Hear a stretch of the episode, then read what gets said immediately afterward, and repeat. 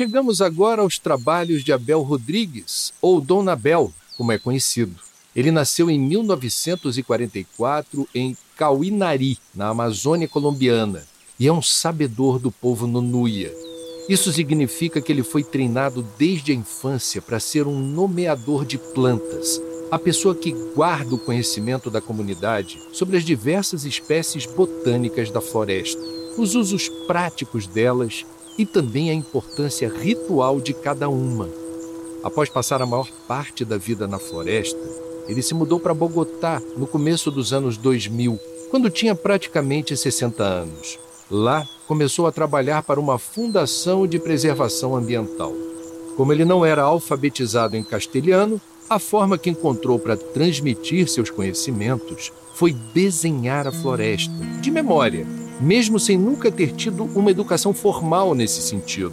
Seus desenhos não podem ser considerados apenas obras de arte, no sentido que essas palavras têm na cultura ocidental, já que são, antes de mais nada, uma linguagem que Dona Abel usa para difundir seu conhecimento.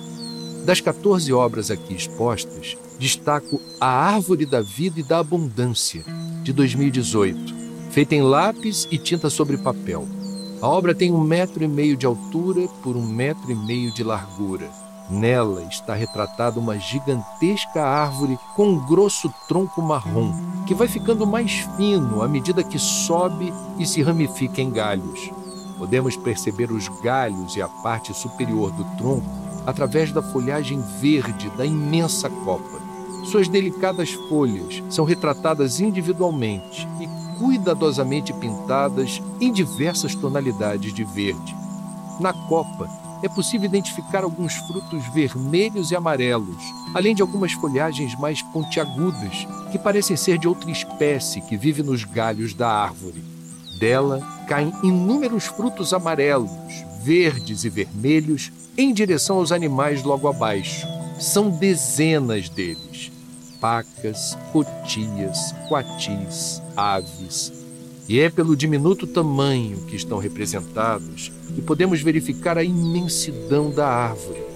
No chão entre dois animais, bem próximo do grosso tronco, está um pequeno e inofensivo machado mais que representar, os desenhos de Dona Bel apresentam.